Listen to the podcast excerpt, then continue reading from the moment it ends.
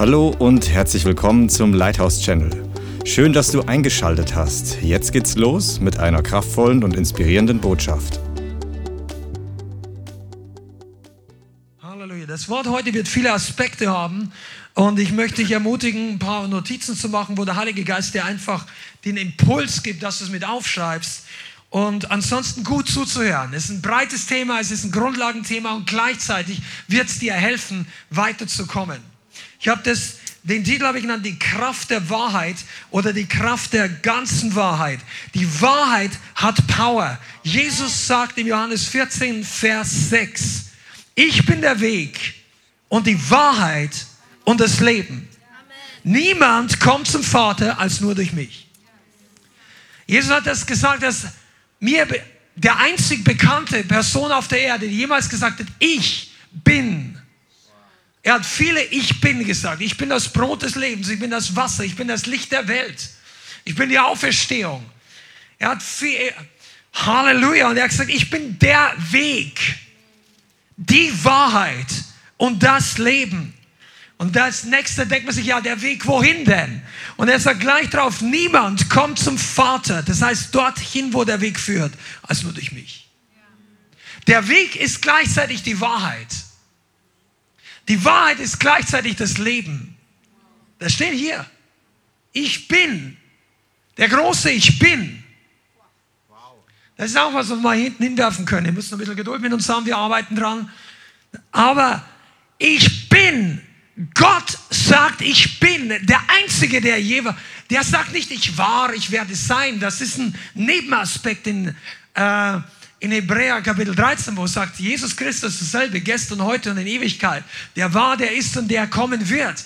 Aber Je Jesus und Gott der Vater ist immer der große Ich bin. Der ist Gegenwart.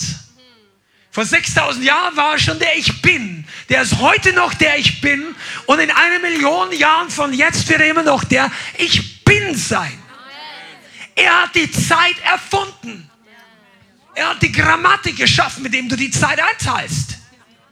Gott ist der Chef der Zeit, der Chef der Sprache, der Erfinder und der Zeuger des Wortes. Das Wort ist die Wahrheit. Am Anfang war das Wort und das Wort war bei Gott und das Wort war Gott. Das Wort war Gott, das Wort ist Gott, das Wort ist ich bin. Er wird immer der gleiche sein, deshalb singen wir dieses Lied so gerne. Great I am. Denkst vielleicht, ja, die haben sich in das Lied verliebt. Nein, in Jesus. Der Text redet von Jesus, von Yahweh, vom Vater, der große Ich Bin. Mensch, wenn wir irgendwann mal, müsste man eine Glocke haben, die so groß ist wie ein Schiff und Leuten, hier kommt der große Ich Bin. Ah, im Himmel gibt es Möglichkeiten, die es auf Erden nicht gibt. Und da werden ich auch diese kleinen Mücken nicht mehr stören, da diese Kritiker überall, die irgendwas zu sagen haben und so jucken dich da mal kurz, aber du bist mit Jesus beschäftigt auf der Erde. Come on, Jesus sagt, ich bin der Weg, die Wahrheit und das Leben. Er ist die Wahrheit. Unterschätze niemals die Wahrheit.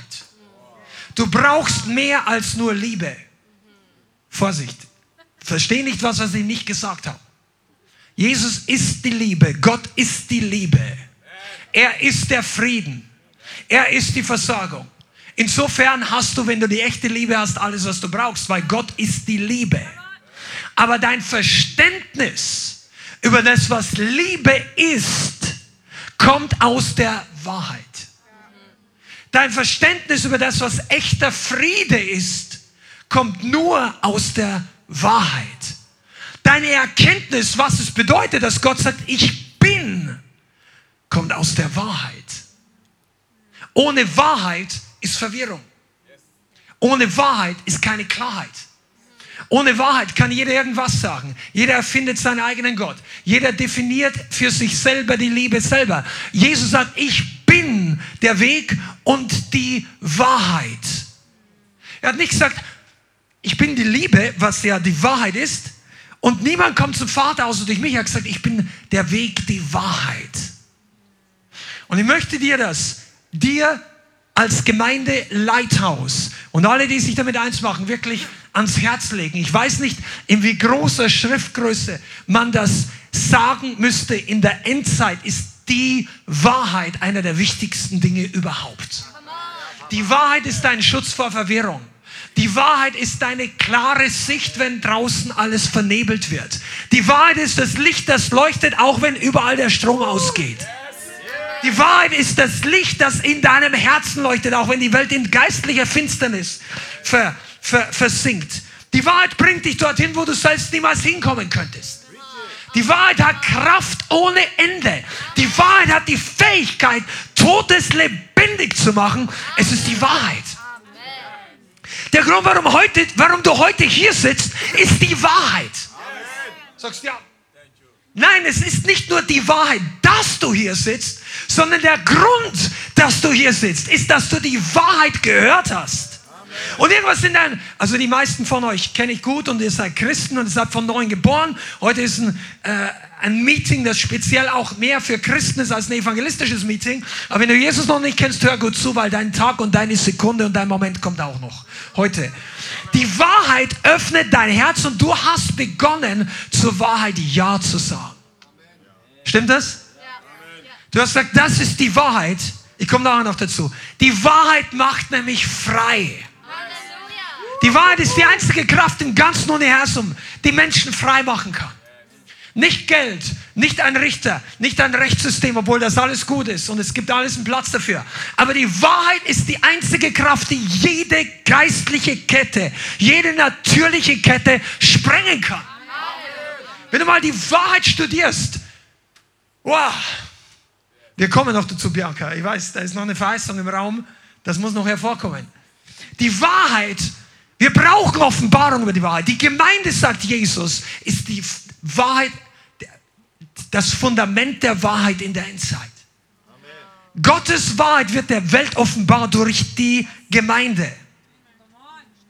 Die Wahrheit öffnet Augen, die gibt dir Sicht für eine ganz neue göttliche Perspektive, für Vision, für Dimension, für einen Ausblick. Wenn du die Wahrheit erkennst, siehst du die, dein Umfeld komplett anders. Die Wahrheit hat Kraft in sich selbst. Ich gebe dir ein paar, paar Eigenschaften der Wahrheit hier ganz am Anfang. Die Wahrheit, wenn du sie hast, wird beginnen, Transformation in dir hervorzubringen. Du musst die Wahrheit nur erkennen und annehmen und glauben und sie beginnt dich zu transformieren. Und zwar im Guten. Genauso wie irgendein schlechter, böser, schädlicher Virus in deinen Körper, wenn er hineinkommt, deinen Körper ohne, ob du es willst oder nicht, wenn der mal drinnen ist, dann beginnt er deinen Körper zu infizieren oder zu negativ. Ihr kennt die ganze Geschichte der letzten Jahre und so weiter. Und dann leidet der Körper, auch wenn du am Morgen aufstehst, sagst, ich will das nicht. Dein Körper ist unter diesem Einfluss. Aber in Wirklichkeit, die Wahrheit ist noch viel größer. Wenn du sie reinlässt, beginnt die Wahrheit in dir ihr Werk zu tun. Ja. Das ist so gut. Die Wahrheit ist keine tote Philosophie. Sie ist nur, nicht nur ein Konstrukt von perfekten Thesen und korrekten Prinzipien. Die Wahrheit war schon ewig und die Wahrheit vor allem ist lebendig. Ich sage das nicht nur für euch, sondern für all die Zuschauer, die mehr aus dem philosophischen, aus dem intellektuellen Bereich kommen. Wenn ich die Wahrheit kenne, ich muss nur. Nein, nein, die Wahrheit lebt. Die Wahrheit atmet. Sie atmet den Geist des Lebens. Die Wahrheit, wenn du sie einmal erkannt hast, die ist dein Zug, dein Intercity oder der ist noch langsam in. Es gibt andere Züge, die sind schneller im Asien. Das Ding, das dich wirklich in den Himmel katapultiert. Die Wahrheit sucht Menschen. Es, ja, wir, wir, wir müssen uns nach den Seekers ausstrecken. Ja, es kann sein. Es gibt Menschen, die suchen auch. Aber derjenige in diesem Kosmos, der am meisten sucht, ist der Gott der Wahrheit. Der kam auf die Erde als Sohn, Jesus Christus, der Sohn Gottes. Und er sagt, der Menschensohn ist, nicht, ist gekommen zu suchen und zu retten, was verloren ist. Und er, das war, die Wahrheit ist gekommen, um zu suchen und zu retten, was verloren ist. Die Wahrheit ist auf der Suche nach dir. Wenn du ihn noch nicht kennst, wenn du, wenn du in die Irre läufst. Die Wahrheit läuft hinter dir her und versucht dich einzuholen. Hast du schon mal drüber nachgedacht? Die Leute sind auf der Flucht vor der Wahrheit. Mensch, das ist tiefer. Spul es nochmal zurück, wenn du es im Replay anschaust. Die Wahrheit ist tiefer, als wir es verstehen. Sie läuft uns sprichwörtlich hinterher. Wie viele Leute haben gesagt, Mensch, ich habe erst vor kurzem wieder ein Zeugnis gesehen und musste mal von Isaiah Saldivar sein Lebenszeugnis anhören. Ich habe es auf einer anderen Plattform gefunden, wie er nochmal erzählt hat, dass er schon mehrfach als Teenager, noch bevor er gerettet worden ist, beinahe ums Leben gekommen wäre. Und Gott, und er war atheistisch, er hat Gott geleugnet, obwohl er christlich aufgewachsen ist, er wollte nichts mehr wissen, ist seinen eigenen Weg gegangen und er hat mehrfach beinahe sein Leben verloren. Einmal hat er sich beinahe aus Versehen erhängt, weil sie als Teenager rumgespielt haben mit irgendeinem verrückten Sachen mit Ketten und haben gespielt, sie erhängen sich wie im Wilden Westen und er wäre beinahe ums Leben gekommen. Und Gott geht hinterher und rettet Menschen. Hörst dir selber an, da muss ich nicht nur, oder ich möchte jetzt die Zeit nicht dafür verwenden. Du und ich, wir hatten auch Momente in unserem Leben. Die meisten heute können sagen, es gab einen Moment der Gnade, da hätte ich auch sterben können. Da hätte ich ums Leben kommen können. Ich kann mich nur erinnern, ein paar junge Männer, ähm, also eine entfernte Verwandte von mir, die wir eingeladen haben zu unserer Hochzeit, das ist schon viele Jahre her. Also, also die waren nicht äh, von neuem geboren, die waren nicht Christen, die von neuem geboren waren, und wir haben die eingeladen und wir haben sie dann vorbereitet, dass das ein bisschen andere Hochzeit ist, als sie aus der katholischen Kirche kennen und was bei uns damals halt so üblich war. Und haben ihnen vom Glauben erzählt. Und dann, ja, da hat der junge Mann gesagt, er glaubt schon auch irgendwie an Gott. Und dann hat er erzählt, ich habe es ja schon mal erwähnt, der hat einen Unfall gebaut auf einem Zweirad. Hinter ihm sitzt seine Freundin drauf, die beiden, die wir eingeladen haben, auf einer ich weiß damals 80er oder 25er Leichtmotorrad, fahren raus aus der Ortschaft mit circa 80. Die haben richtig Gas gegeben. Da kommt ein Auto entgegen, war circa 100 oder so. Die haben einen Frontalzusammenstoß und fliegen durch die Luft. Und die Polizei hat nachher abgemessen, 52 Meter vom Einschlag des Autos bis dort, wo der wieder aufkam. Das ist so weit wie zwei Pfosten auf der Landstraße. Er fliegt in den Straßengraben, steht auf und es ist ihm nichts passiert. Und seine Freundin, die hinten drauf war, die hat sich dann die Schulter gebrochen, was auch noch gering Verletzung für diese Art von Unfall war. Und er sagt, ja, ich glaube schon, dass es was gibt. Da sage ich, da hast du recht, da gibt's was, weil da hättest du hundertmal tot sein können. Und viele von uns unterschätzen es, dass es die Wahrheit ist, die uns hinterhergeht. Aber manche Leute, weißt du, du musst der entscheidende Faktor für uns, ich komme dann wieder zurück zum, zum Text hier, zum, zu, der entscheidende Faktor ist, dass die Wahrheit Menschen braucht, die sie annehmen, die sie glauben. Annehmen für Wahrheiten, Glauben, das gehört zusammen. Ich habe darüber schon mal geteacht vor einiger Zeit, aber da waren einige von euch noch gar nicht da. Der, der Begriff Glauben in der Bibel heißt ja nicht nichts wissen, wie die Welt sagt. Ihr Glauben heißt nicht, nein, der Glauben heißt die feste Gewissheit, auf das man, was man hofft, ein Nicht-Zweifeln an dem, was man nicht sieht. Hebräer 11, Vers 1. Aber Glaube hat mehrere Aspekte. Glaube ist einer der wichtigsten Prinzipien überhaupt als Christ. Glauben heißt nicht nur, dass du die Bibel und Jesus und was er getan hat für wahr hältst. Das ist richtig. Ohne das geht's gar nicht. Für wahr halten dass er gestorben, dass er auferstanden ist, dass er der Sohn Gottes ist, dass er für deine und meine Sünden gestorben ist, dass die Bibel das ganze unverfälschte Wort Gottes ist. Ich halte das für wahr. Ich, das ist wahr. Das ist natürlich Glauben. Aber das ist erst der erste Aspekt. Der nächste Aspekt ist, ich muss es annehmen für mich. Das ist noch wichtiger. Denn ich hatte auch als Heide, bin ich jede Woche in die Kirche gelaufen. Ja, wie kannst du ein sein? Ich weiß, was ich war. Weil ich war nicht gerettet. Und es gibt nur zwei Kategorien von Menschen. Du kannst neben dem pfingstcharismatischen Papst, wenn es sowas gäbe, ein Leben lang mit dem Auto fahren und trotzdem verloren sein. Du kannst in die beste Gemeinde gehen, geschweige denn in irgendeine Kirche und nicht gerettet sein. Das gibt's. Und deshalb habe ich damals auch schon geglaubt, Jesus ist gestorben, Jesus ist auferstanden, Jesus ist der Sohn Gottes und ähm, für die Sünden der Welt. Das, was viele Menschen ja gar nicht glauben. Und ich war trotzdem nicht gerettet. Warum? Unter anderem, weil ich es nicht angenommen habe für mich, für mein Leben, dass ich das brauche. Zu glauben, dass ein Krebsmedikament wirkt, ist eine Sache. Es in die Apotheke zu gehen, es abzuholen und selber zu nehmen, wenn man krank ist, ist eine andere Sache. Der Glaube, dass Jesus der Sohn Gottes ist, alleine rettet noch nicht. Du musst es annehmen. Du musst die Hilfe, die Lösung, das Evangelium für dich, wie sagt man, applizieren oder anwenden. Die Medizin auch anwenden. Und dazu kommt der dritte Punkt. Du musst dich der Wahrheit unterordnen. Die Wahrheit steht über dir und mir.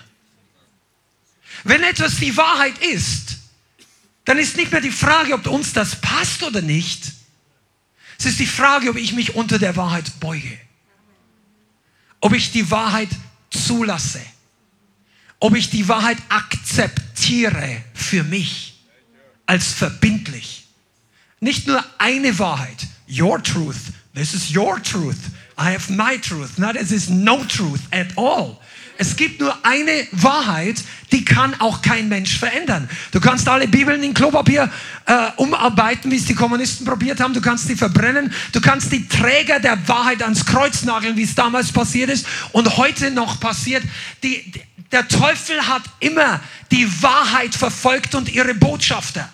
Ist dir schon mal aufgefallen? Das darf nicht sein. Wenn's, den Begriff gab es damals noch nicht, aber hätte es ihn damals gegeben, hätten alle Kaiser damals gesagt, das Christentum ist Fake News. Alles Fake News. Schaltet ihnen das Internet ab. Was? Die haben das damals, Nero, die Christen verfolgt, als lebendige Fackeln aufgestellt, der war durchgedreht. Aber der Teufel hasst nicht nur, der hasst doch nicht einfach, weil die Christen so schön singen. Der hasst die Wahrheit. Der hasst das Resultat der Wahrheit. Das geht doch nicht um irgendeine Philosophie.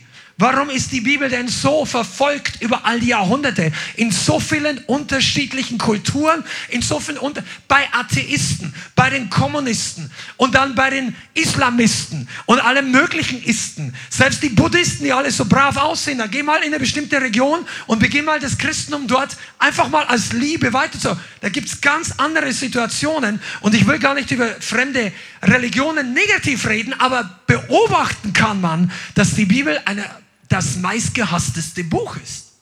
Warum denn? Da gab es ein Zeugnis, ich glaube, es war aus Rumänien. Du warst in Bulgarien, gell? Aber ähnlich so, im kommunistischen Bereich, da gab's, da äh, hat sich ein Pastor bekehrt und der war aber, bevor er sich bekehrt hat, Soldat. Und er war stationiert irgendwo am Schwarzen Meer und musste die Schiffe durchchecken als kommunistischer Soldat nach Sachen, die da illegal reinkommen. Und denen wurde nach Waffen, Pornografie und nach Bibeln. Rauschgift auch und so. Aber was sie am meisten gesucht haben, sagt, such nach Bibeln. Warum suchen sie nach Bibeln mehr als nach Waffen und dann nach Rauschgift? Weil für bestimmte Konstrukte die Wahrheit gefährlicher ist als eine Waffe. Weil die Wahrheit in Wirklichkeit die größte Waffe ist. Die Wahrheit ist a loaded gun. Deshalb muss man auch so viele Dinge abschalten. Die darf nicht gesagt werden.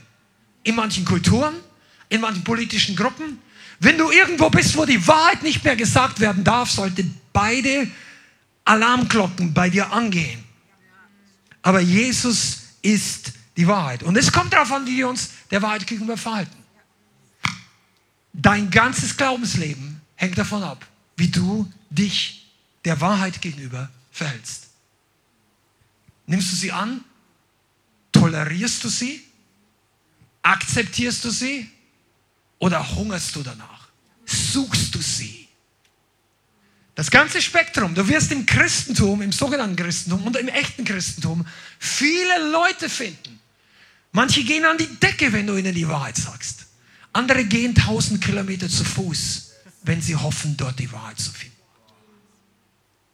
Die Wahrheit ist das most powerful thing. Ah, und eine Sache möchte ich sagen, weil viele von euch ja die Wahrheit angenommen haben. Die Liebe, die Rettung. Jesus Christus, der Name über alle Namen. Bist du hier?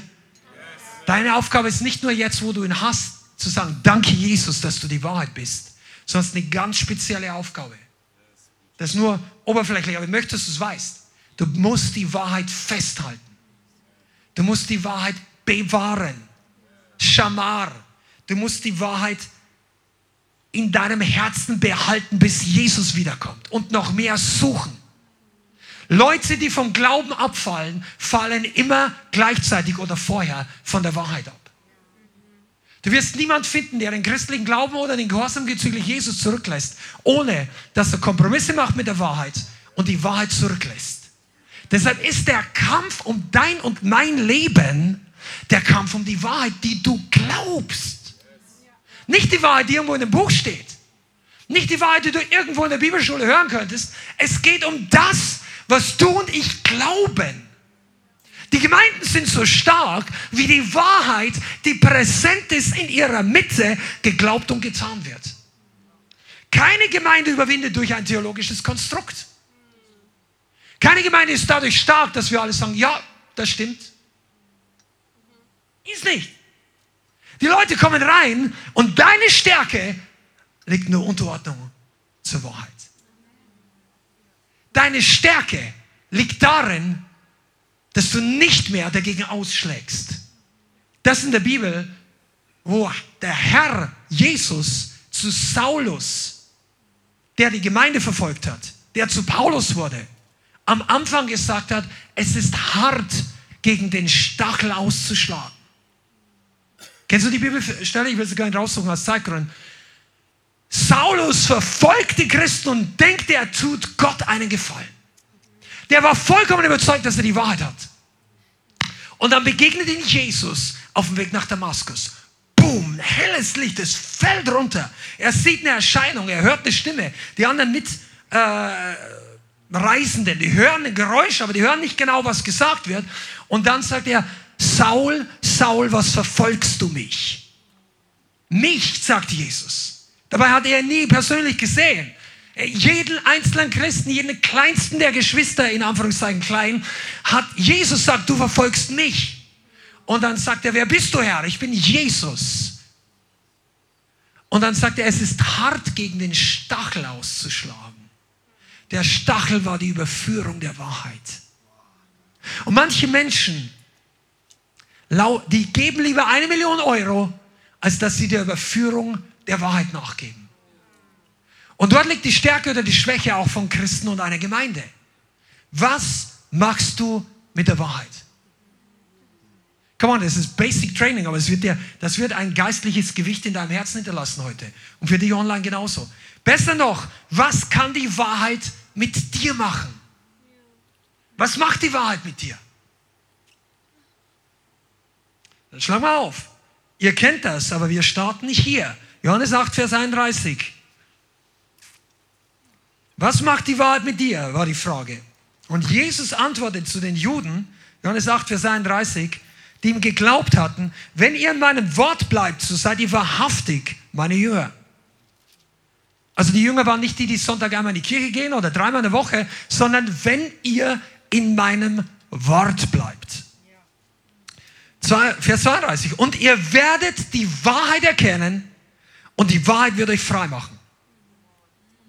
Wenn ihr in meinem Wort bleibt, das Wort ist die Wahrheit. Wenn ihr in der Wahrheit bleibt, im Wort werdet ihr die Wahrheit erkennen. Und die Wahrheit wird euch frei machen. Jeder von uns sagt Amen, weil wir kennen das. Die Wahrheit hat die Kraft, uns frei zu machen. Die Wahrheit ist unser Spiegel. Der sagt Jakobus 1, Vers 22, kannst du ja aufschlagen. Sagt, wenn jemand die Worte hört und sie tut, der ist jemand,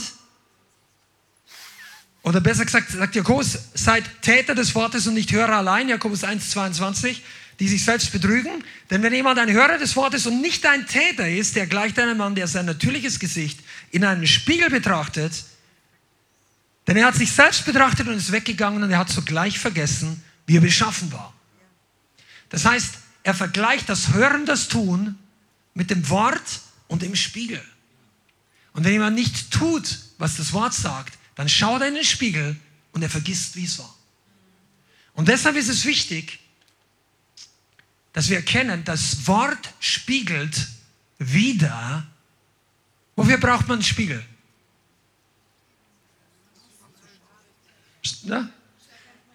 Um Dinge an dir zu sehen, die du sonst nicht sehen könntest. Oder? Also um deine Hand zu sehen, brauche ich keinen Spiegel, aber um das zu sehen, um mein Ohr, um meine Nase zu sehen, ob da ein Pickel drauf ist, das sehe ich nur durch einen Spiegel. Ja. Du brauchst einen Spiegel, um die Seiten von dir zu sehen, die du sonst nicht siehst. Du brauchst das Wort Gottes, um Seiten von dir zu sehen, die du sonst nicht sehen würdest. Okay? Und deshalb ist das Wort unser Spiegel. Im Wort sehe ich Dinge, die ich nicht sehen kann, wenn ich nicht das Wort Gottes lese. Und dann kann ich auf zwei Arten und Weisen reagieren. Das ist ein bisschen Grundlage, aber hör, bleib dran. Ich kann mit Glauben reagieren. Das bedeutet, ich nehme an, was ich über mich lese. Das Wort spiegelt mir über mich Eigenschaften wieder, Wesenszüge. Wenn du noch nicht gerettet bist, spiegelt es wieder, dass du ein Sünder bist und dass du Rettung brauchst. Und es spiegelt wieder, dass du vor Gott so nicht bestehen kannst, sondern die Erlösung, das Evangelium, du brauchst den Weg zu Gott. Und jetzt kannst du mit zwei Arten und Weisen reagieren. Du sagst, jawohl, das glaube ich. Du nimmst die Wahrheit über dich an. Du erlaubst die Wahrheit, dein Herz zu erfüllen. Besser gesagt, dein Herz zu überführen. Dein Herz zu treffen. Du erlaubst der Bibel, dem Wort, dich zu treffen. Und sagst, jawohl, das bin ich. Du solltest die Bibel nicht für die anderen lesen. Nicht für die Politiker, nicht für Deutschland, nicht für deine Frau, nicht für deinen Pastor oder wenn du Pastor bist, nicht für deine Leute alleine. Du sollst die Bibel, den Spiegel für dich ansehen. Was sagt dieses Wort über mich? Und am Anfang beginnst du, kommen nachher noch, was da noch drin ist. Das ist so super. Kannst kaum erwarten. Aber hör zu. Die eine Reaktion ist Glauben. Und wenn du diese Wahrheit annimmst, glaubst, dann wird die ganze Kraft in deinem und in meinem Leben hervorkommen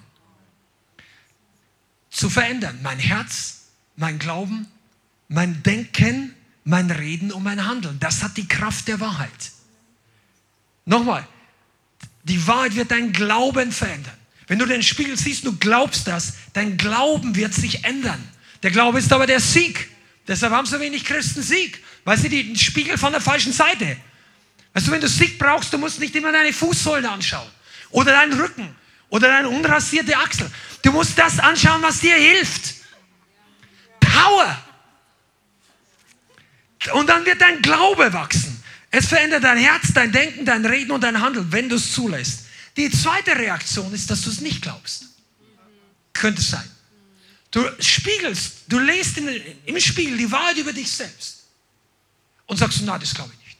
Das stimmt nicht. Das gilt aber nicht für mich. Das gilt für jemand anders. Diese Predigt gilt nicht für mich. Das okay, das nicht. Schweizer Käsechristentum, kennst du? Rausschneiden, was dir nicht passt, übrig lassen, was dir schmeckt. Das hat keine Power.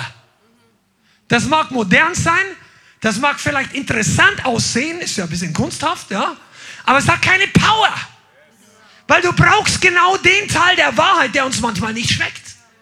Aber der hat Power zur Veränderung. Und nicht glauben bedeutet ablehnen. Wenn du in die Gemeinde reinkommst und du hörst eine Predigt und 80% sagst du, ja, Amen, halte ich für wahr. Stimmt schon. Thumbs up, ich bin mit dir. Aber diese 80% betreffen dich gar nicht so. Du findest nur gut. Come on, ist jemand da? Du findest alles gut, aber es betrifft dich gar nicht so. Und dann kommt der Prozentsatz, der eigentlich zu dir kommt. Und da wird ein Pfeil abgeschossen im Geist, der zielt auf dein Herz. Die Bibel sagt, die Pfeile des Herrn sind scharf und sie treffen. Das sind die Pfeile der Überführung gemeint. Und dann kommt irgendein Nebensatz und der hits home, sagen die Amerikaner. Und du machst, zack, nein, betrifft mich nicht. Ich, das ist nicht für mich. Klonk, sagst, und dann beim Rausgehen, ah, schön was heute, alles super, Predigt war super. Hm. Und dann hast du es abgelehnt, dass der Heilige Geist zu dir reden wollte. Die Wahrheit war auf dem Weg zu dir und auf dem Weg dorthin hat sie ein Hindernis erwischt. Ja, zum Beispiel. Können unterschiedliche Gründe sein.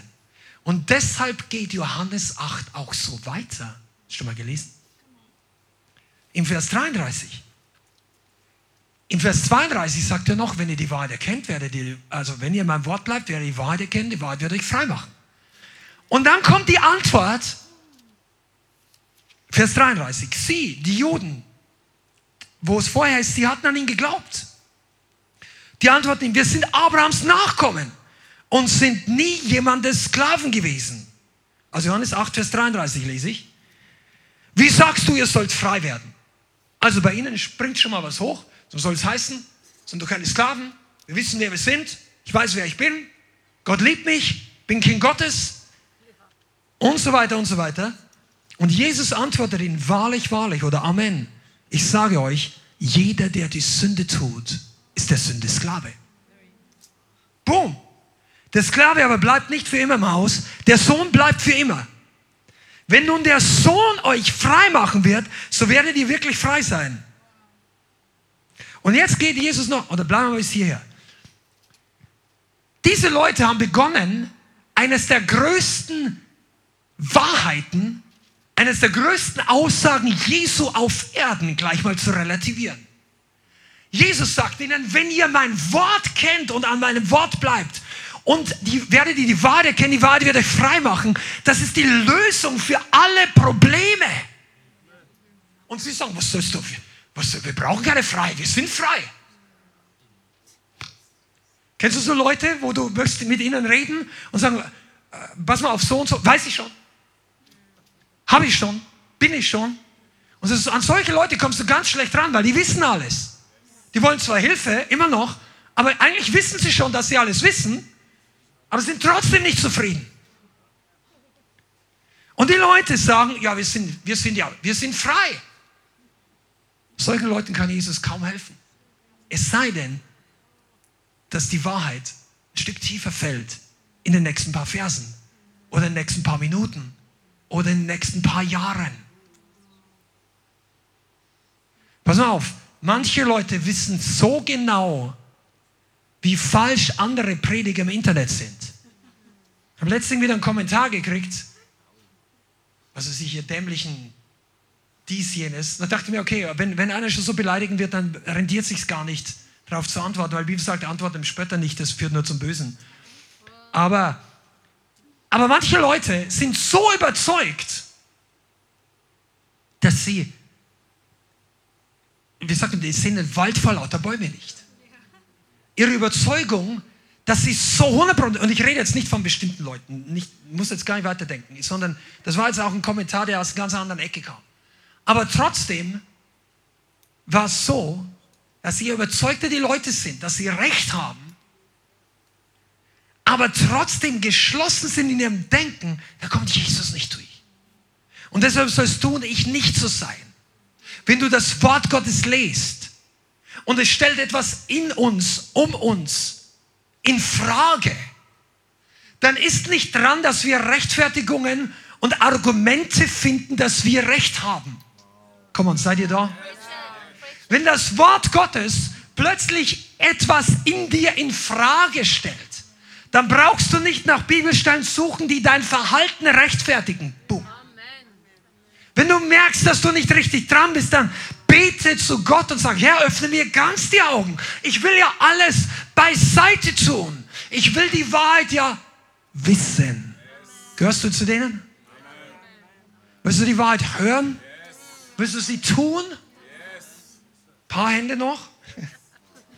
Der Sklave bleibt nicht für immer im Haus. Du, das ist eine, der Satz hat Ehrfurcht. Hör, was der Geist den Gemeinden sagt und der Gemeinde. Der Sklave bleibt nicht für immer im Haus. Wer bis zum Ende ein Sklave der Sünde ist, der bleibt nicht für immer im Haus der Heiligen. Der wird nicht ankommen im ewigen Haus. Sünde ist unkompatibel mit dem Himmel. Entweder du lässt sie los oder sie lässt dich los. Aber wenn beides nicht der Fall ist, dann werdet ihr beide nicht in den Himmel hineinkommen.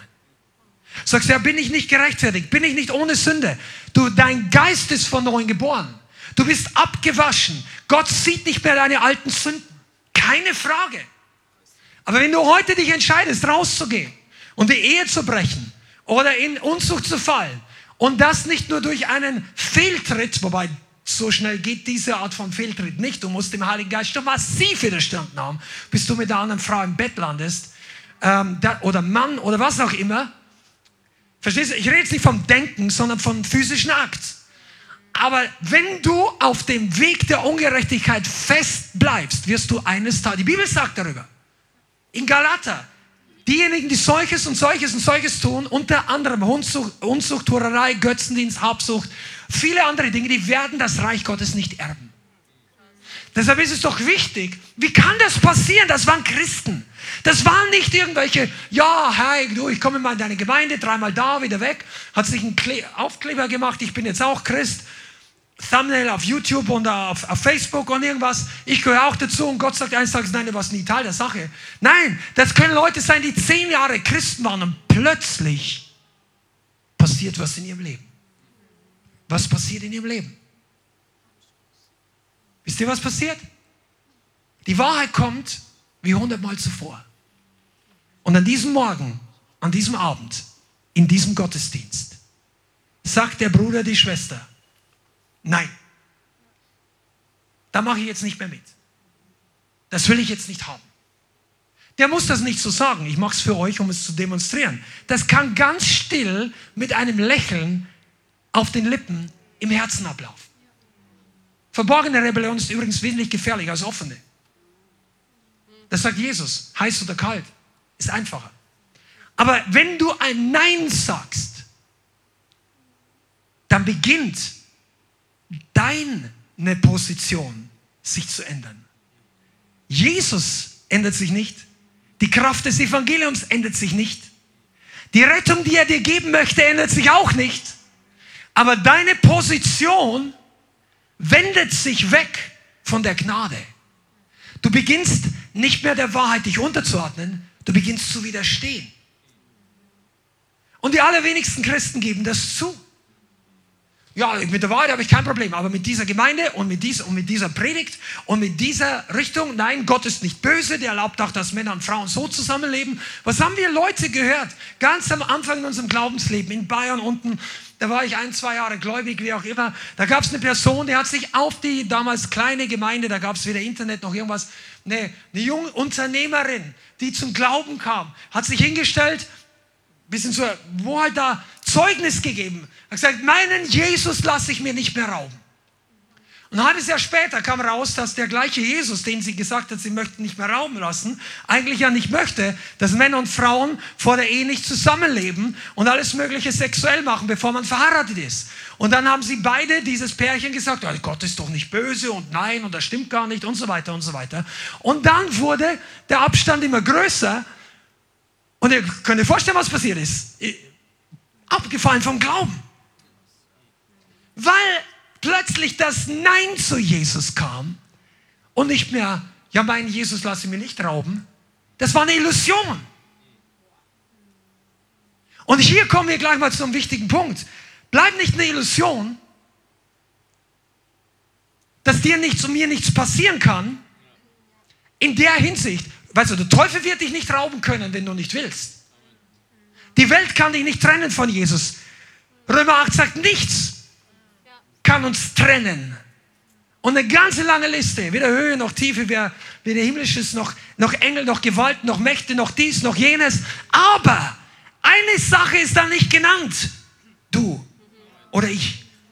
Ich kann rausspringen aus der Hand Gottes. Ich kann mich abwenden von der Wahrheit. Und dann geht es hier Vers 37 weiter, wo sie dann sagen, ich weiß, dass ihr Abrahams Nachkommen seid, aber ihr sucht mich zu töten, weil mein Wort nicht Raum in euch findet. Siehst du? Ich rede, was ich bei dem Vater gesehen habe. Auch ihr nun tut, was ihr von eurem Vater gehört habt. Oh, come on. Jesus, das sage ich, Jesus war immer nett. Schau mal, was ihr sagt. Sie antworten und sagen, Abraham ist unser Vater. Jesus spricht, wenn, Abraham euer äh, wenn ihr Kinder Abrahams wärt, so würdet ihr die Werke Abrahams tun. Jetzt aber sucht ihr mich zu töten, einen Menschen, der euch die Wahrheit gesagt hat. die ich von Gott gehört habe. Das hat Abraham nicht getan. Und ein paar Verse weiter oder an einer Stelle sagt er, ihr habt den Teufel zum Vater. Wisst ihr, wenn du dich aufregst drüber, wenn dir ein Prediger sagt, du hast den Teufel zum Vater, dann musst du es wahrscheinlich hören. Weil wenn du mal von neuem geboren bist, dann regt dich das nicht auf. Dann sagt er, ja, Amen. Einmal war es so, jetzt bin ich gerettet. Mein alter Mensch hatte den Teufel zum Vater, jetzt bin ich ein Kind Gottes. Ich reg mich nicht auf, wenn mir jemand, also ich rede nicht vom Verdammnis, sondern von der Predigt, dass Menschen wirklich umkehren müssen. Und ich sagte, das ist deine Sicherheit. Reg dich nicht auf, wenn Überführung gepredigt wird.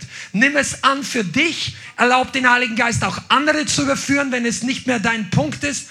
Aber sei dankbar und ich rede nicht vom Leithaus, rede nicht von uns. Es gibt viel, viel andere. Und ich würde sagen, größere oder, oder einflussreichere, gesegnetere Prediger und Erweckungsprediger, die die Wahrheit Gottes gepredigt haben, mit Überführung, weil die Wahrheit sucht, das Herz zu durchdringen.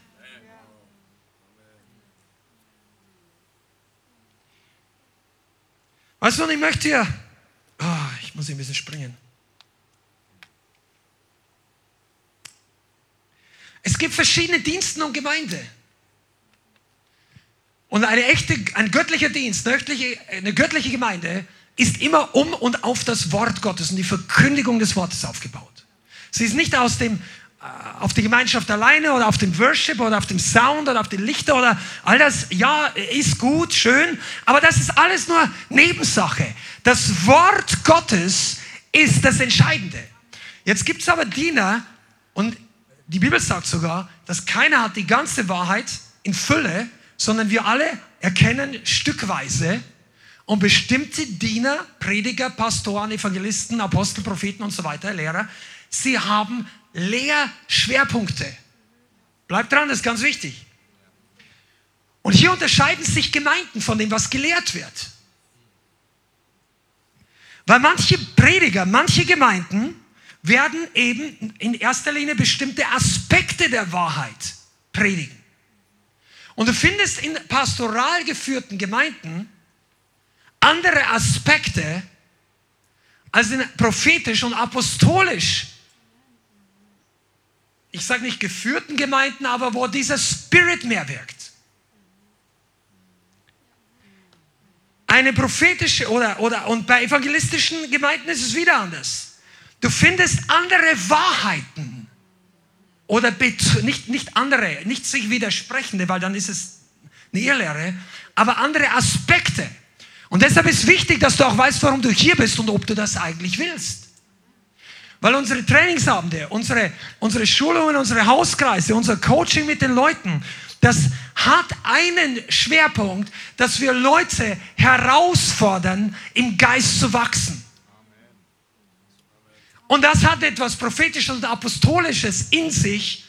Ich sage nicht, dass wir diese Titel tragen, aber der Spirit beginnt mehr und mehr zu wirken. Das bedeutet, die Wahrheit fordert dich heraus, der du heute auf diesem Stuhl sitzt oder in diesem Stream bist. Es gibt Prediger und, und äh, Pastoren, die erzählen in erster Linie die Seiten der Wahrheit, die die positiven Seiten des Erlösungspaketes sind. Und die sollte jeder Christ absolut auswendig wissen. Und die sind durch nichts zu ersetzen und die sind absolut wichtig. Du bist gesegnet, du bist geliebt, der Herr ist dein Versorger, du bist die Gerechtigkeit Gottes. Und was die Bibel alles sagt, wenn er uns ihm geschenkt hat, wird er ihn, durch ihn uns nicht auch alles andere geben. Und wer wir alles in Christus sind, ein Überwinder, ein Sohn Gottes, ein Erbe, ein, ein Kämpfer, die Armee Gottes, die Braut Gottes, das Haus Gottes, der Tempel des Heiligen Geistes. Und all diese guten und wichtigen Verheißungen, die sollten fest in uns drin sein. Aber wenn wir das, nur diesen Aspekt, über Monat für Monat predigen, dann kann es sein, ach, das, dass die, die Hälfte der Leute hier sagt, ach, das ist gut. Finde ich gut. Mag ich. Sage ich Amen. Aber vielleicht brauchst du genau in deiner Situation einen anderen Teil der Wahrheit, der dich diesen Monat herausfordert. Herausfordert, einen weiteren Schritt zu tun. einen weiteren Schritt des Glaubens. Seid ihr da? Come on, das ist so wichtig. Ich weiß gar nicht. Hier steckt so viel drin. Du wirst wachsen in den Herausforderungen. Wenn dir es deine Gemeinde nicht sagt, bleibst du gesegnet auf dem Level, wo du warst. Aber Gott möchte durch die Wahrheit dir die nächste Stufe der Freiheit zeigen. Die nächste Stufe der Freiheit kommt damit, wenn wir ein Stück weniger, wenn, wenn wir nicht ein Stück weniger fleischlich sind, mehr Lügen bei uns entdeckt haben und sie rauswerfen, weniger egoistisch sind, weniger selbstzentriert sind, wenn Jesus größer wird und unser Eigenwillen geringer. Und wir wandeln voll in der Gnade Gottes. Das ist das Wachstum, das Gott für dich und mich hat. Und wenn du in einer Gemeinde bist, wo kaum darüber geredet wird, weil du jeden Sonntag, ich sage es jetzt mal ein bisschen überspitzt, nimm es nicht falsch, aber wenn in einer Gemeinde jeden Sonntag geistliche Babynahrung gepredigt wird, damit junge Gläubige die Grundlagen bekommen, dann ist das grundsätzlich nicht falsch, weil solche Nahrung braucht es. Deshalb sind unsere Predigten auch immer, versuchen wir oder äh, beide Seiten immer mit drin zu haben. Aber wenn das die Standardnahrung ist, dann werden die Leute irgendwo stehen bleiben und die werden plötzlich nicht mehr herausgefordert sein. Und dann werden Leute sich langweilen in Gemeinden. Und wenn Leute sich langweilen, suchen sie sich andere Beschäftigungen. Und da müssen gelangweilte Christen unterhalten werden. Entertainment, was brauchst du dann? Ne. Dann ist diese Sache nicht mehr Ausdruck der Herrlichkeit Gottes, was ist nicht moderne Technik, sondern Unterhaltung für gelangweilte Christen, denen die Herausforderung fehlt. I'm trying. So, das ist wichtig, dass wir nicht die Kultur von Unterhaltung bauen, weil Christen sich unterfordert fühlen mit geistlichen Herausforderungen. Sondern du sollst, und das ist ja oftmals so, dass die Leute hier reinkommen und sagen, wow, ich weiß, ich bin noch nicht geistlich weit. Kein Problem, du bist, weißt du, bist schon mal ins Fitnessstudio gekommen und der Fitnesstrainer sagt, so brauchen Sie bei uns nicht anfangen, Sie haben gar keine Muskeln. Kein vernünftiger Trainer, oder zumindest einer, der Geld verdienen will, sagt das nie, sagt, Sie sind hier richtig. Warten Sie mal drei Monate, dann schaut das schon anders aus. Oder? Das ist die Haltung, die der Heilige Geist hat, wenn du in eine Gemeinde kommst.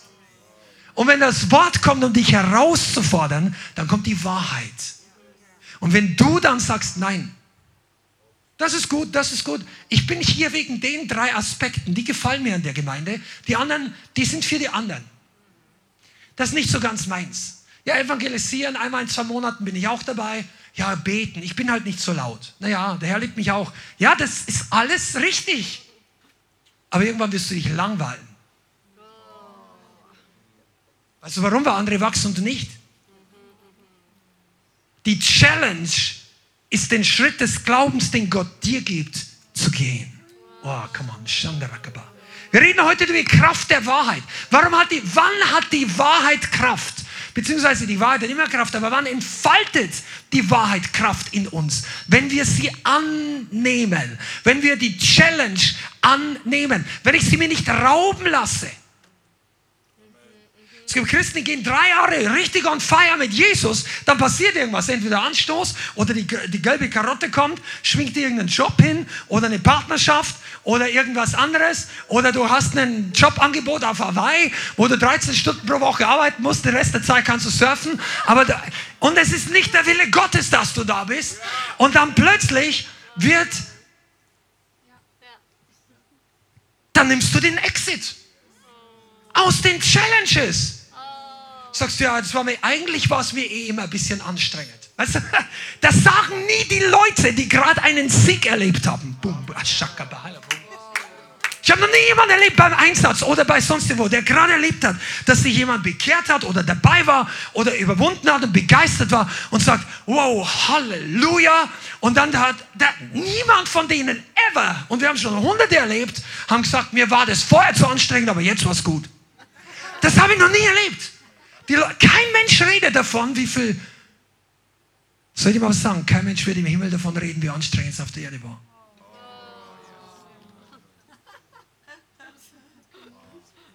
Aber die Leute, irgendwann fangen manche Christen an, zu sagen, mach das nicht in dieser Gemeinde. Zu sagen, ich, ich stempel hier aus, weil mir wird die Herausforderung zu viel. Und plötzlich fährt der Zug schneller als du. Und die anderen machen gar nichts anders. Die anderen haben sich nicht verändert. Die Predigt hat sich nicht verändert. Der Lobpreis, das Coaching, die Seelsorge, das war immer so. Aber plötzlich tust du dich schwer. Weißt du warum? Weil du einen halben Stopp-Button gedrückt hast. Und dann lässt du die Wahrheit nicht mehr ganz ran. Und die Challenge. Ja, zweimal die Woche komme ich schon. Aber das zwingt dich hier. Hier wird niemand gezwungen. Aber es kann sein, dass wenn du im Coaching bist, dass jemand sagt, du, wenn du im Glauben und im Gebet wachsen willst, wäre gut, wenn du ab und zu in dieser Zeit ist, ja, ich bete für mich zu Hause auch, ja, aber das ist was anderes, wenn man zusammen betet, weil man sich gegenseitig inspiriert, weil man voneinander lernt, weil man sich hochzieht und zusammen überwindet. Und wenn man das lernt, hier drüben nickt jemand, Amen, wenn man das lernt, dann wirst du merken, dass du wächst. Und andere sehen dich schneller wachsen als du selbst. Und dann brauchen wir manchmal dieses Stretching, dieses gedehnt werden. Das bringt uns weiter, das macht dich stark, das öffnet dir die Augen, das führt dich zur Reife. Und letztendlich kommt aus deinem Leben viel Frucht hervor. Belohnung du, bekommst du für die Frucht, nicht für die Geschenke, die du von Gott genommen hast. Ist dir das klar? Belohnung im Himmel gibt es nicht für all die Verheißungen, die du jetzt endlich erwischt hast im Glauben, sondern Belohnung gibt es für die Frucht, die in unserem oder aus unserem Leben hervorkommt. Und Johannes 15, Vers 6 sagt Jesus, Johannes Kapitel 15, äh, Entschuldigung, Vers 8, 15, Vers 8, sagt Jesus, hierin wird mein Vater fährlich, dass ihr viel Frucht bringt. Und jetzt möchte ich noch ein bisschen weitergehen hier in diesem Dienst, im Leithaus, nicht nur bei uns, aber auch hier, hörst du reformatorische Wahrheiten. Wir reden über die Wahrheit heute.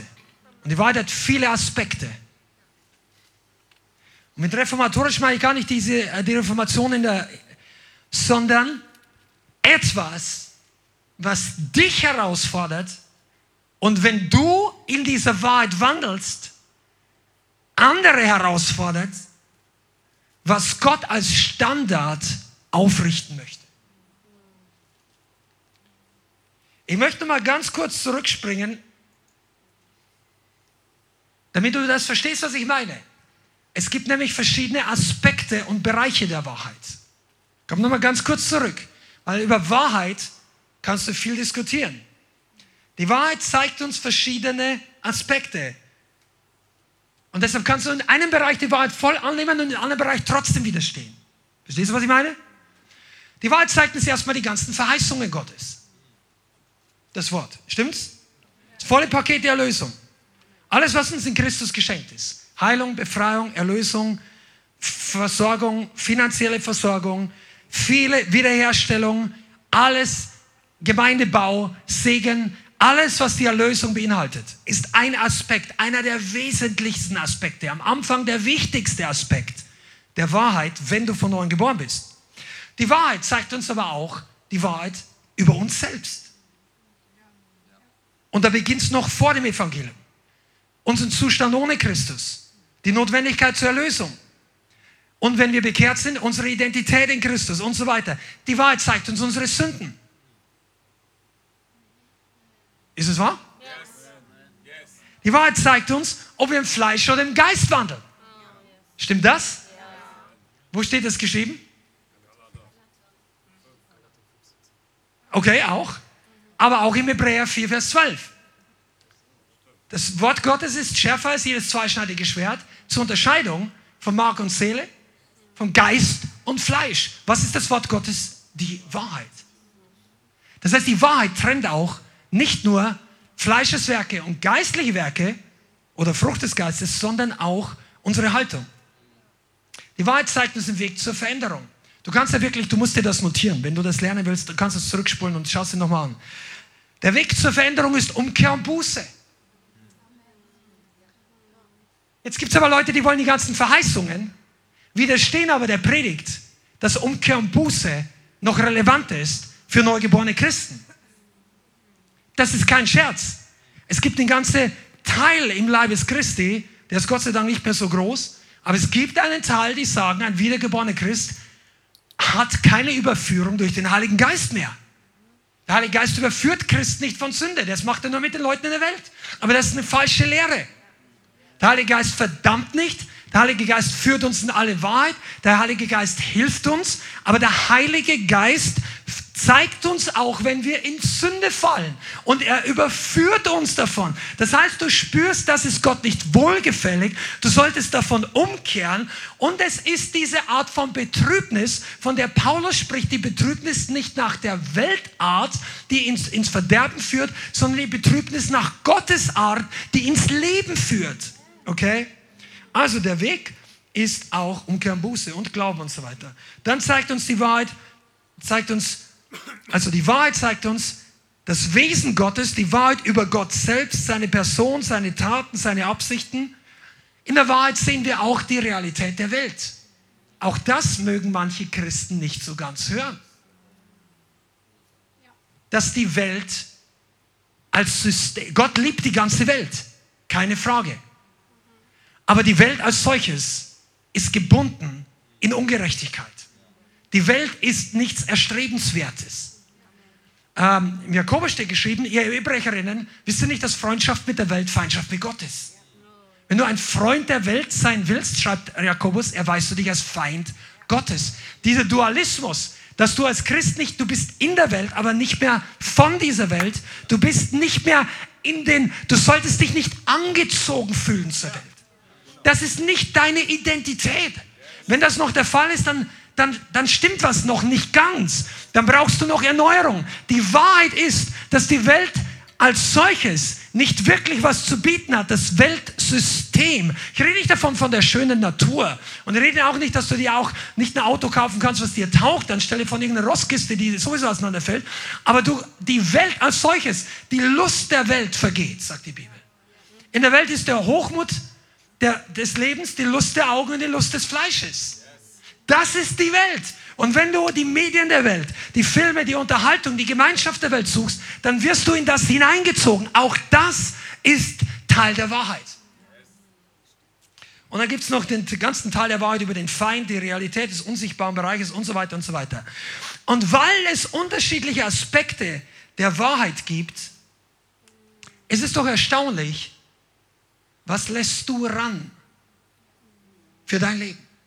Was möchtest du haben? Was möchtest du Veränderung? Bist du, in, du bist in einer Gemeinde, wo wir uns festgelegt haben, wir wollen nicht stehen bleiben.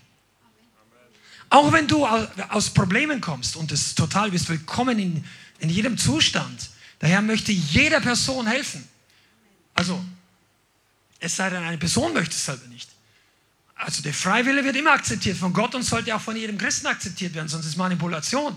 Aber grundsätzlich kannst du nicht zu schlecht sein für Gott, aber wenn du bestimmte Dinge ausklammst, vielleicht kommst du rein und du wirst gerettet, du wirst freigesetzt oder bist schon gerettet und du wirst frei von dämonischen Gebundenheiten, deine Familie ist wiederhergestellt, du bist einfach glücklich, du bist zufrieden, dass endlich dieser ganze Durcheinander weg ist und jetzt nach einem Jahr, du gehst einfach weiter.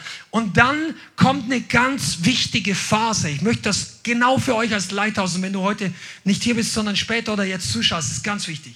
Wenn du dich entschlossen hast, in die Gemeinde zu kommen und diese Grundprinzipien angenommen hast, ja, die Gottesdienste sind lang, intensiv und das Predigt ist direkt und es passieren Wunder und Veränderungen und so weiter. Und dann hast du das alles eingeordnet und bist okay damit und du gehst so und dann beginnst du dich innerlich auf dieser Geschwindigkeit zur Ruhe zu setzen. Dann kommt eine ganz wichtige Entscheidungsphase. Bist du bereit, auch andere Wahrheiten anzunehmen, die dich noch herausfordern, die deinen Lebensstil herausfordern, die dein Glaubensleben herausfordern, die vielleicht deine Familie herausfordern. Bist du bereit, weiterzugehen? Oder setzt du dich nieder, bequem, auf das, was du bereits erkannt hast und das, was gut für dich ist und das ist nichts Verkehrtes? Möchtest du vorwärts gehen? Alle Christen sagen Amen. Aber wenn wir dann losgehen, Nein, manche stehen. Und hier hat das Ganze was Reformatorisches.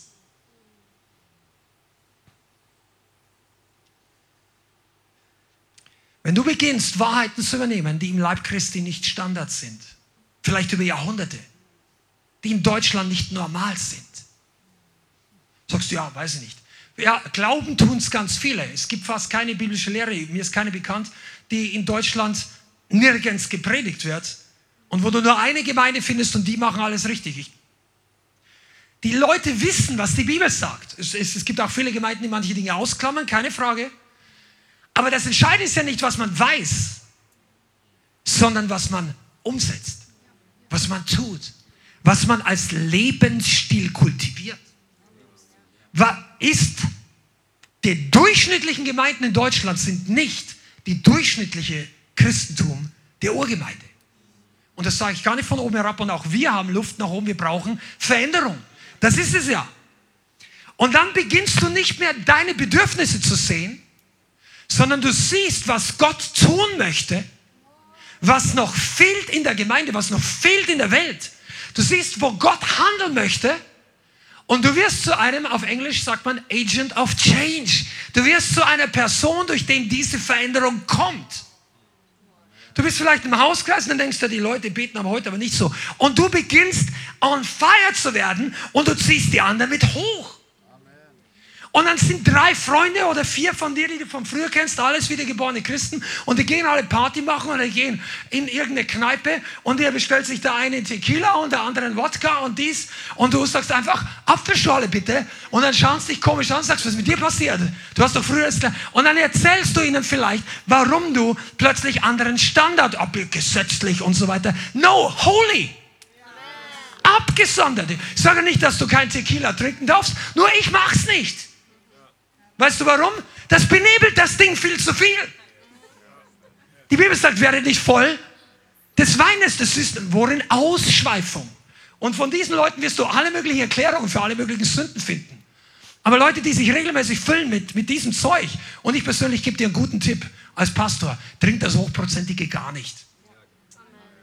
Du, manche Leute, ihr, in Deutschland musst du darüber diskutieren, ob man überhaupt als Christ Alkohol trinken darf. Nein, ja. Und in anderen, in an, ich habe in einem Dienst gearbeitet, wo es sagt, dass wenn du öffentlich mit den Leuten zusammen Alkohol trinkst, ist es ein Kündigungsgrund, bist raus. Das war einer der größten Evangelisten, in unserer Generation je gelebt hat. Der hat gesagt, öffentlich, ja, das ist nicht gesetzlich, das ist der Schutz des Dienstes. Weil in anderen Ländern, für die Leute ist es absolutes Tabu, wenn die dich mit einem Glas äh, Ding da sehen, die sagen dir, der folgt doch Gott nicht nach. Ich sage jetzt nicht, du musst es so machen, sondern überleg dir doch mal. Oh, da komme ich. Möchtest du, schau mal auf Jesaja 61, Vers 4, nicht Vers 1 diesmal, Vers 4. Das sind die, die schon mit dem Heiligen Geist erfüllt sind. Die, die, die der Geist des Herrn auf denen ist, so beginnt Jesaja 61, 1.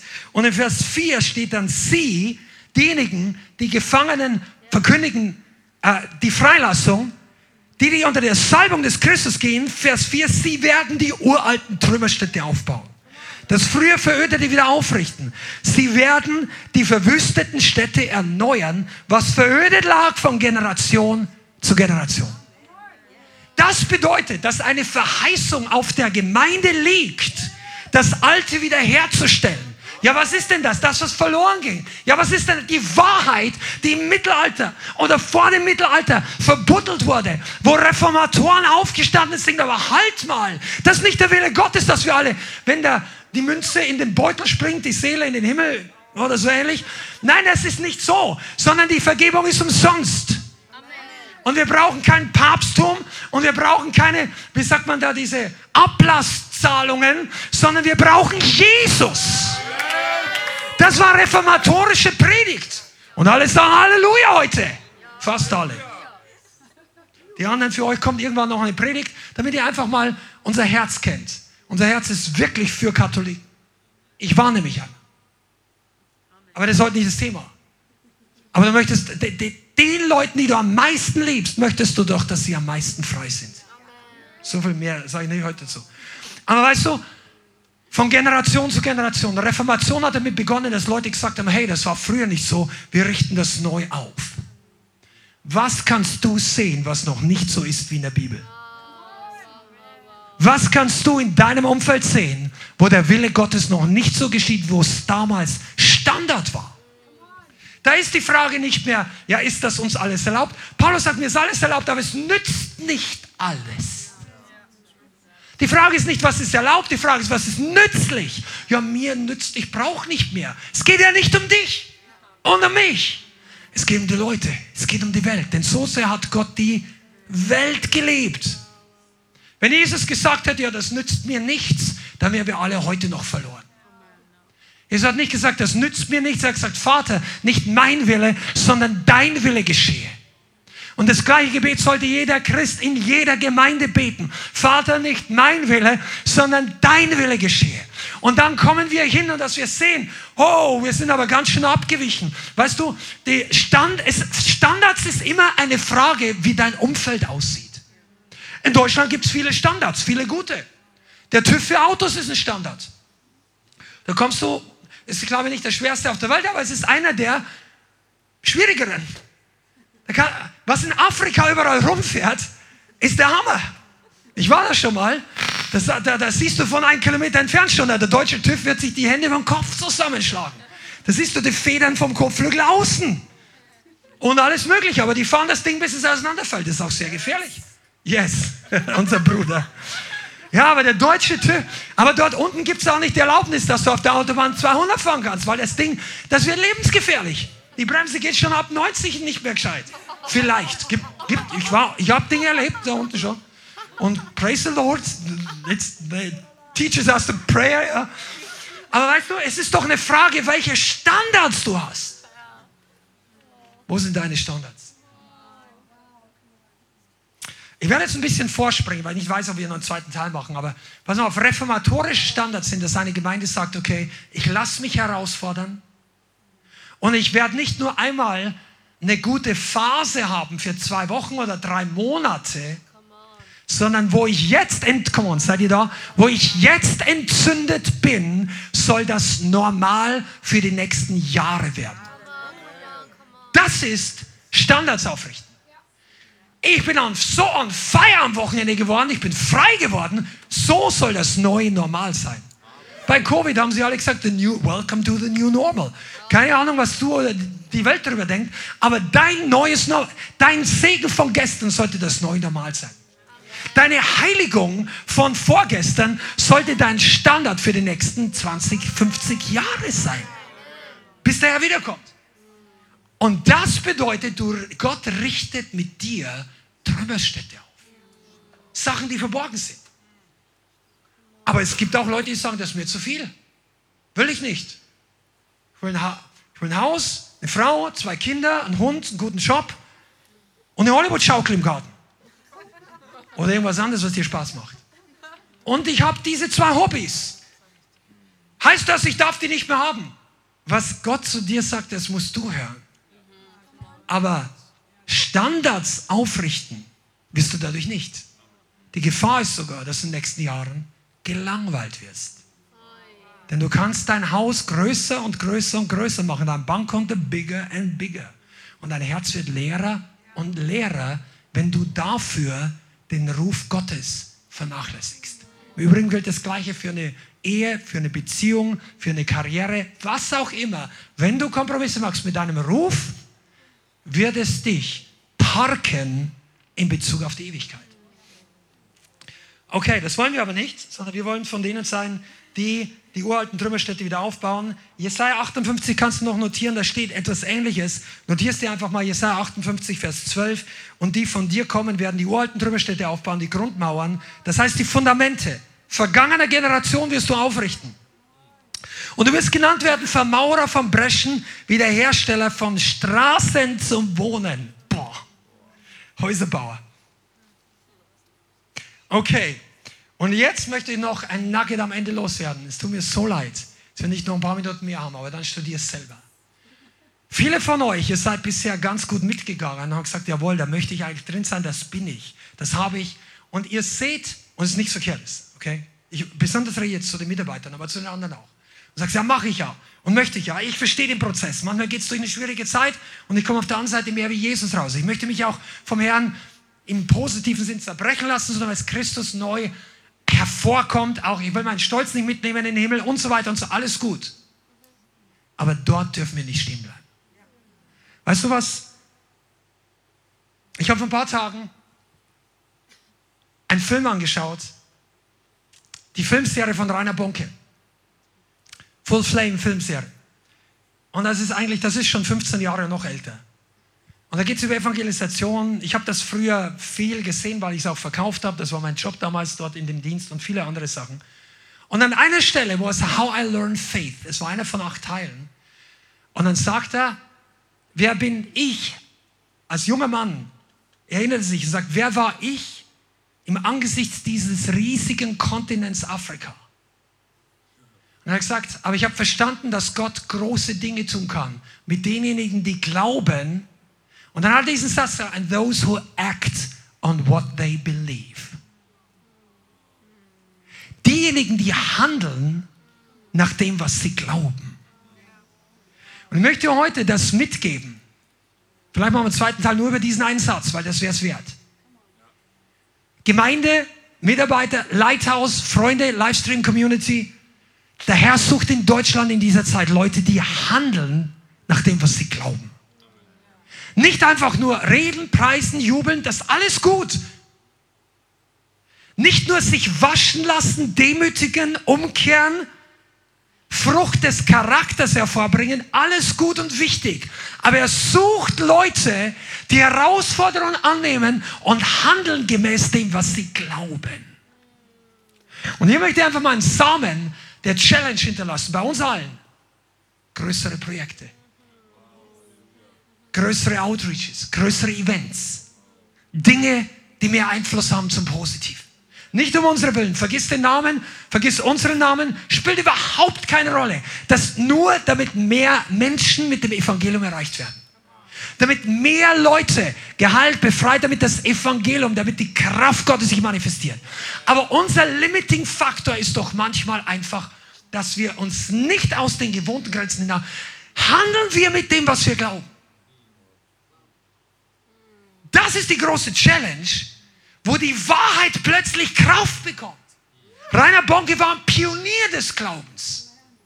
Der hat das größte Zelt, das bewegt werden kann, die größte bewegte Konstruktion. Das haben sie ins Guinness Buch der Rekorde eingetragen. Ich glaube, es waren 84, 85, 86 sowas. 30, 34.000 Leute passen da rein. Ich weiß nicht wie viel, über 20 LKWs. Und dann wurde es auch zu klein, weil die Menschenmengen immer größer wurden. Und er hatte massive Kritiker damals für seinen Dienst und massive Herausforderungen. Und der Leute sagt, nein, das geht nicht, ja, das geht nicht, das können wir nicht machen, unser Geld. Und Reinhard war ein Mann des Glaubens. Und ich glaube, dass Reinhard im Himmel sitzt. Und er hat selber gesagt, gib mir die Minute heute noch, dass er eine Vision hatte, irgendwann 2009, dass Gott ihm gezeigt hat, 20 Jahre in der Zukunft sagen die Leute auf den Straßen Deutschlands über Rainer Bonke, das war doch nur der Vorläufer. Ja, aber wenn das wirklich stimmt, dann lasst uns mal hinterherlaufen. Dann lasst uns mal lernen von einem Pionier des Glaubens. Und seine Pioniersache war nicht einfach nur, dass er Halleluja gesagt hat, wie kaum jemand anderer, sondern vor allem, dass er im Glauben gegangen ist, dass er im Glauben gepredigt hat, dass er im Glauben gehandelt hat. Und hier möchte ich uns alle, inklusive mich selber, challengen, dass wir nicht nur auf die Charakterseite schauen, die extrem wichtig ist, und wir predigen meistens mehr über diese Sachen und den Prozess und das Annehmen und nicht Stolz fallen und alles gut und wichtig. Ich glaube, das ist sogar noch wichtiger, dass das als Fundament. Aber dann lasst uns nicht da sitzen und warten, bis Jesus wiederkommt, sagen wir Halleluja. Nein, jetzt kommt die Ernte, braucht Arbeiter mit viel Glauben. Die Ernte braucht Leute, die auf dem, was sie glauben, handeln. Und das heißt für dich was anderes wie für mich, aber für jeden heißt es etwas. Und für jeden ist es ein Schritt. Das kann für dich ein Schritt des Glaubens sein, dass du dich zu müde fühlst, das noch zu tun, weil du denkst, du schaffst es nicht mehr.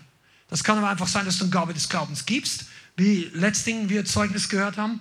Wenn du, das kann alles Mögliche sein. Das kann du jemandem im Glauben vergibst, wo du sagst, das kann ich niemals.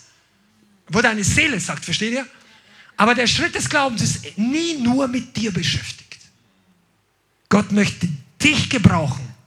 Auch wenn du denkst, ja, meine ganze Familie ist noch halb kaputt. Oder meine Finanzen sind noch. Oder ich sitze hier irgendwo im Nirgendwo. Was kann Gott schon mit mir machen? Gott sagt, wenn du Glauben hättest, würdest du die Herrlichkeit Gottes sehen. Johannes Kapitel 11 sagt Jesus das. Und die Frau hat mehr Probleme wie wir. Ihr Bruder war gerade tot. Der hat gestunken, vier Tage. Und Gott, und die sagt, ja, wenn du da gewesen wärst, wäre es nicht passiert. Und Jesus sagt, wenn du glaubst. Ist dein Problem so groß, dass es schon stinkt? Meistens ja nicht. Dann lass uns jetzt mal dafür glauben. Wir machen jetzt schon Schluss. Ich weiß, einige von euch müssen morgen wieder raus, aber auch dafür kannst du glauben. Amen. Halleluja. Du, ich bin on fire. Diese Predigt predigt sich selber. Ja, wirklich. Einige von euch, ihr dürft das wirklich aufsaugen. Spul es nochmal zurück, schau es dir nochmal an. Isst das Ding nochmal. Verdau es nochmal, schluck es nochmal runter. Wir brauchen die Substanz des Glaubens. Je mehr Glauben du hast, desto schneller kann Gott mit dir und mir arbeiten. Weil ich sag dir eins, Leute im Coaching, Leute, die viel Glauben haben und die viel Demut haben, die nehmen wenig Anstoß. Und die kannst du herausfordern, mit denen kannst du Berge versetzen zusammen. Und Leute, die wenig Glauben haben, denen wird viel, alles Mögliche zu viel. Und deshalb, und ich nehme mich voll genauso mit rein. Für mich waren die letzten Wochen auch anstrengend. Körperlich. Come on, new level. Lassen Sie aufstehen und beten. Ich möchte noch ein Glaubensbekenntnis zusammen beten. Amen. Dass wir uns öffnen und committen, die Wahrheit unser Herz durchforschen zu lassen. Heiliger Geist, ich bitte dich, dass du jetzt kommst, dass du diese Botschaft abrundest und in unserem Herzen fest verankerst. Und wenn du das am Herzen hast, dann lass uns einfach zusammen beten. Heiliger Geist, sprich zu mir die Wahrheit, die ich brauche. Öffne meine Augen, dass ich sehe, das, was mich frei macht, das, was mich vorwärts bringt, das, was dein Reich auf Erden bringt. Vater, ich bitte dich, führe mich in die Werke Gottes hinein. Hilf mir dir zu vertrauen und auf meinen Glauben hin zu handeln. Und ich werde der Wahrheit folgen. Und ich werde die Wahrheit bewahren und verteidigen und anderen verkündigen. In Jesu Namen. Amen. Vielen Dank fürs Zuhören. Wir hoffen, die Botschaft hat dich inspiriert und weitergebracht.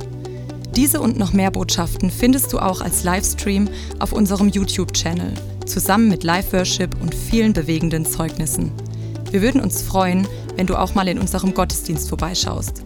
Alle Infos dazu findest du auf unserer Webseite, auf Facebook oder Instagram. Links dazu findest du in der Beschreibung. Schreib uns gerne dein Zeugnis oder dein Gebetsanliegen unter info at lighthouse.center. Tschüss und bis zum nächsten Mal.